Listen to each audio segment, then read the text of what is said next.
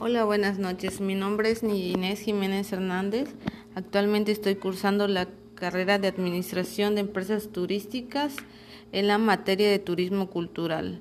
El tema del que les voy a hablar es turismo gastronómico, sabor y tradición. ¿Qué es el turismo gastronómico?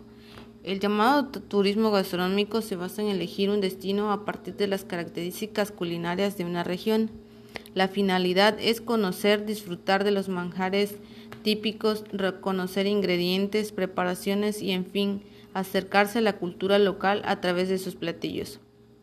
Todo ello permite a los turistas explorar lugares, sabores y culturas. Se trata de una maravillosa forma de conocer el mundo a través de su cocina y sus costumbres. Hoy en día, para potenciar las economías locales y apoyar el desarrollo turístico, Existen las llamadas rutas gastronómicas, diseñadas para ayudar a las personas y recorrer y conocer la comida regional de manera guiada, ordenada. Este tipo de rutas se ha vuelto popular y han proliferado versiones tanto que hoy en día existen rutas de vinos, de quesos, frutas, de pastas, etcétera.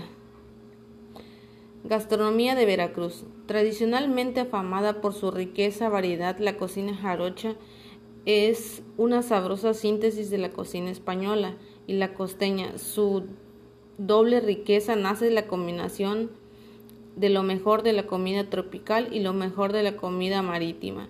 Encontramos desde los antojitos típicos hasta los más exquisitos platillos de mariscos y pescados frescos y toda clase de refrescantes dulces, frutas tropicales.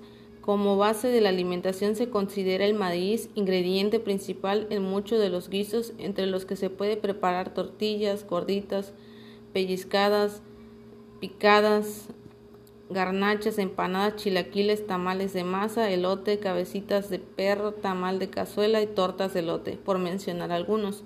Entre los guisos típicos están las jaivas rellenas de chilpachole, la jaiba de huachinango o la veracruzana, sopa de mariscos, pulpos en su tinta, vuelve a la vida, mondongo a la veracruzana, pámpano empapelado, calamares relleno de tinta, salpicón de mariscos, estofado de pollo, chipotles adobados, sopa de mariscos, ostiones de su concha, pato a la veracruzana, arroz a la tumbada, mojarras al mojo de ajo, pambazos, jalapeños, entre otros.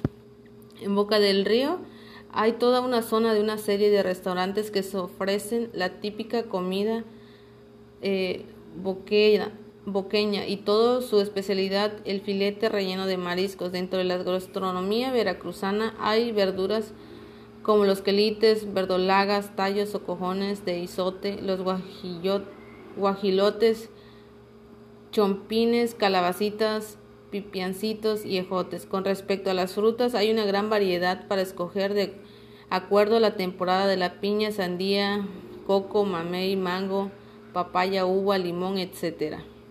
Sus postres son un verdadero deleite y entre ellos se encuentran las empanadas de guayaba, alfajor de maíz, dulces de pepita, de calabaza, melcocha, de palanquetas, cacahuate, dulces de cocos, dulces de nanche, pan de huevo, panque a la naranja, jamoncillo de leche, leche nevada, cocada, marquesota, yemitas, etc. Sus bebidas son torito de cacahuate, pichón, jobo, nanche, agua de guanaba, guarapo, habanero, mosco de frutas que son licores dulces elaborados con frutas veracruzanas. El más común es el de naranja con nanche.